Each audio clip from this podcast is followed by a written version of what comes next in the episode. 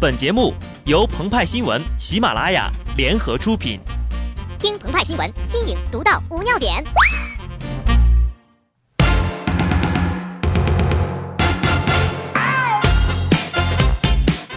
本文章转自澎湃新闻澎湃联播，听众朋友们，大家好，我是机智的小布。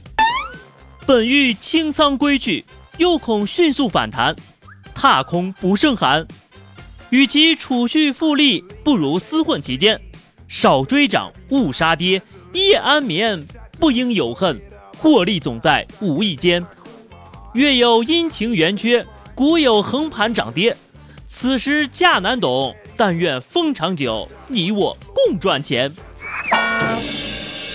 今天中国的绿化率达到了百分之九十啊！我们说的呢是股市哈，A 股呢已经连续大跌三天了。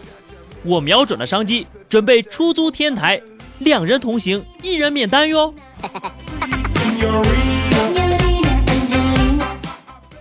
高人分析出了股市大跌的原因。五月五号，沪指暴跌百分之四，因为都去评论成都女司机被打的事情，多方忘了护盘。今日沪指再次下跌百分之二点七七，又没护盘，因为呀，大家都在谴责殴打扫地小孩的男子。五月七号下午。一段男子当街暴打扫地小孩的视频引起了公愤。视频显示，五月四号，陕西洛川一男子暴打两岁小孩，狠踩孩子头部、面部，多名路人无动于衷。后经过调查呀，打人的男子患有精神分裂症，目前呢已被警方刑事拘留。受伤儿童颅骨骨折，伤势平稳，无生命危险。引用路边社消息，该男子呀之前是做微商的，打小孩是因为小孩在路边挡路了。他急着去做慈善。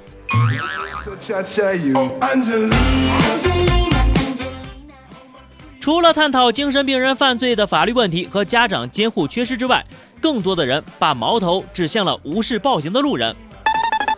作家崔成浩微博称，一个罪犯对一个刚会走路的小孩当街痛下黑手，令人发指。更令人气愤的是，那两个路人，那辆经过的摩托车，耳朵都聋，眼睛都瞎吗？路人对犯罪的漠视和晋升，才是真正的悲哀呀！愁公子余生的日子，微博称，关于被打小孩的事儿呀，我认为焦点不应该在行凶者上，行凶者固然可恶，必须受到法律的严惩，但是冷漠的路人表现更让人寒心，因为像精神病等一些不可控的因素太多，某些犯罪有时候不可避免的发生，但是旁观者。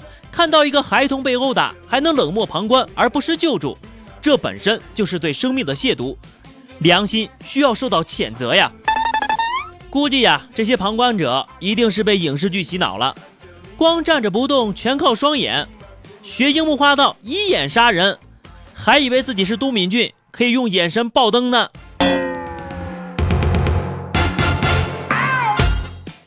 今天一连诞生了两个新词儿，一个叫犯罪是过人，一个叫犯罪是旁观。视频中冷漠的路人让人想起了当年的小月月事件。二零一一年十月十三号，两岁的小月月相继被两车碾压，七分钟内十八名路人路过，但都是视而不见，默然而去。直到最后一名拾荒阿姨上前施以援手，最终啊，小月月因抢救无效死亡。十八个路人的冷漠群，现如今呢又重新显现。正如民国第一吐槽能手、无敌腹黑男鲁迅先生所写，在中国，尤其是在都市里，倘使路上有暴病倒地或翻车摔伤的人，路人围观或甚至高兴的人尽有，有肯来伸手扶助一下的人却是极少的。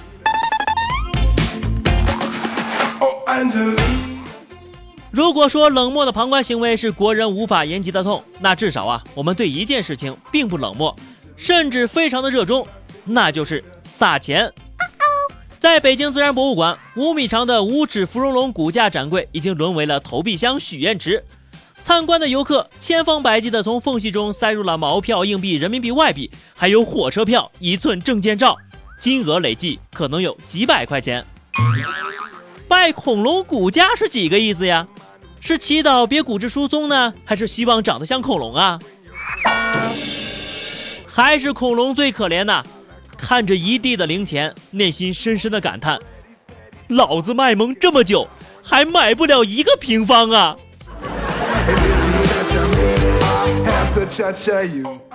外国人呢也喜欢撒钱，但一般呢都是把钱扔进水里，叫做许愿池。国人把扔钱许愿这件事情做到了极致，只要是旅游胜地，有一口井或者有一口缸，甚至是古代陵墓和古生物骨架，总会发现里面有密密麻麻的零钱。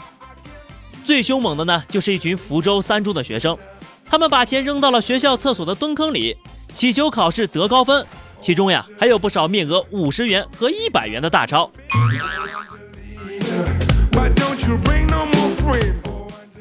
撒钱许愿这种行为已经深深的烙印在了很多人的血液里。